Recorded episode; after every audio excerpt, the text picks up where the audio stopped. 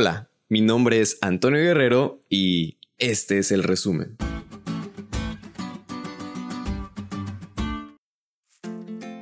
La lección pasada estudiamos acerca del descanso y cuáles son las implicaciones y los beneficios que obtenemos al hacerlo correctamente. Sin embargo, la lección de esta semana nos muestra cómo es que el pueblo de Israel no ejercía esta importante tarea. Es más, aparte de eso, también eran rebeldes y no tenían fe en Dios. Es por eso que el resumen de esta semana nos trae estas siguientes recomendaciones para no cometer nosotros el mismo error.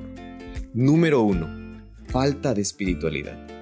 No descuidemos nuestra relación con Dios, así como el pueblo de Israel, que olvidó la liberación y la guía que Dios les estaba dando.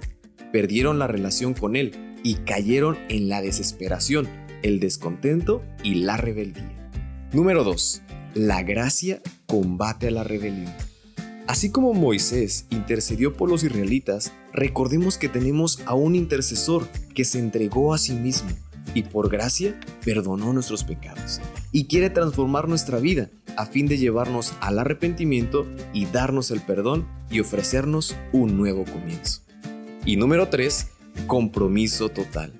El pueblo de Israel no tenía fe en Dios, buscaban soluciones errantes y su felicidad parecía depender de ilusiones egoístas. Al comprometernos totalmente con Dios, adquirimos una fe firme y buscamos la paz y felicidad que solo podemos obtener en Él. En ese momento, la fe resulta vencedora y la presunción se disuelve como polvo.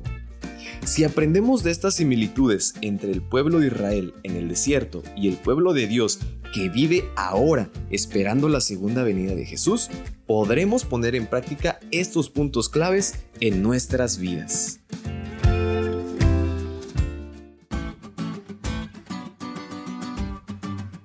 ¿Te diste cuenta lo cool que estuvo la lección?